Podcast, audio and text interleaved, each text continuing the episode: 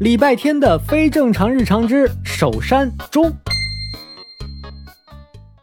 守山这种听都没听说过的事儿，竟然就要亲自去做了，怎么想都太夸张了。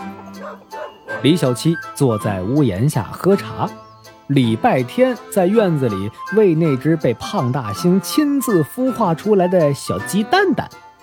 不过现在它已经不是小鸡了，肥的跟胖大星似的。少吃点儿，你不能再胖了。像你这种鸡，在我们那儿是要被做成麻辣鸡丁的。像你这么瘦的，在我们这儿是要被当成竹节虫吃掉的。哎，你这小孩怎么还会顶嘴了？不学好，回头我告诉……哎呦，你还啄我！你别跑！在礼拜天手背上啄了一口的蛋蛋，两条腿跑得飞快。礼拜天在后面追。灵活的小鸡一会儿上树，一会儿上栅栏，把礼拜天耍得团团转呢。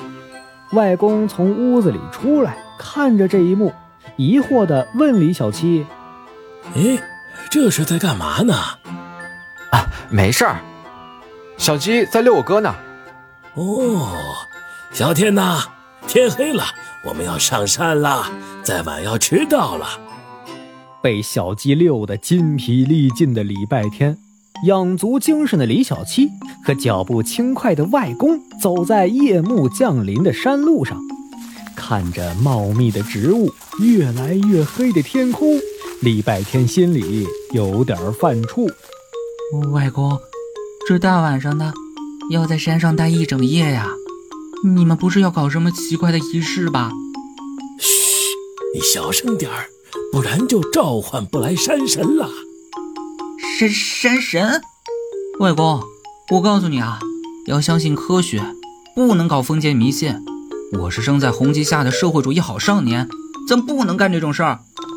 礼拜天慌慌张张的想拉着外公下山，外公扭头看着李小七：“嘿，你哥真好玩，你继续瞎编两句，更好玩。他会给你唱。”我们是共产主义接班人。外公响亮的笑声惊起了树上瞌睡的鸟。共产主义接班人礼拜天的劝阻毫无作用，他们来到了山间的一块空地上，那里呀已经聚集了不少人，有人燃起了一堆篝火。人们围坐在篝火边，低声谈论着什么。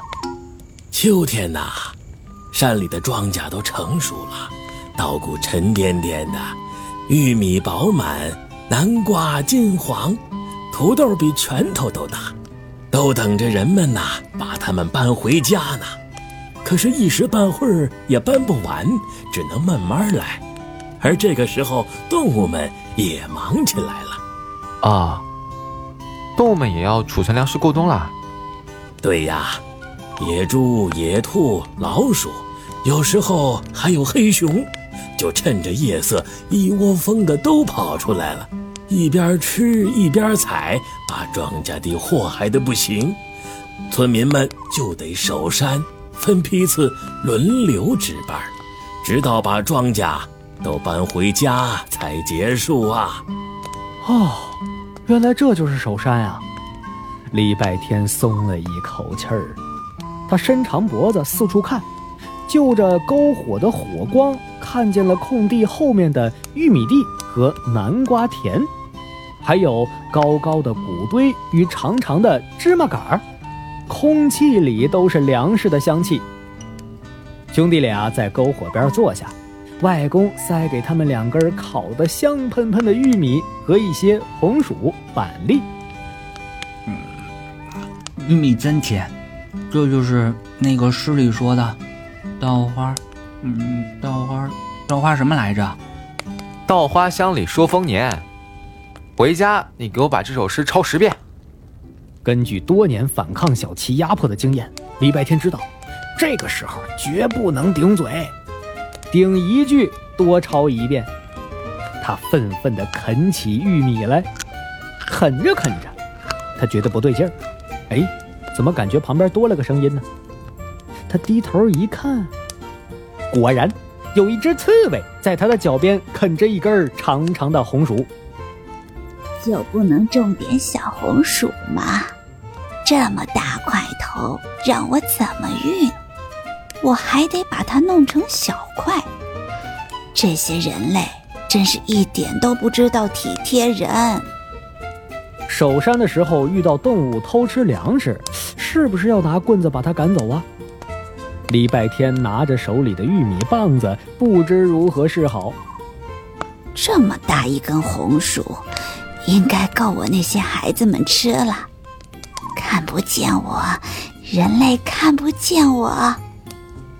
礼拜天心虚的左看看右看看，确定没人看着自己，就拿起那根红薯，咔咔掰成几节儿然后插在刺猬的刺上。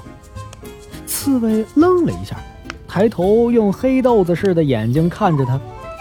礼拜天转过头不看他，刺猬飞快地跑了。过了一会儿，他的脚边又多了一个东西，另一只刺猬，拽拽他的裤脚。抬头看着他，礼拜天又拨了一把板栗给他插背上，接着又来了一只野兔子，一只大鼹鼠，一只山猫。你们给我适可而止啊！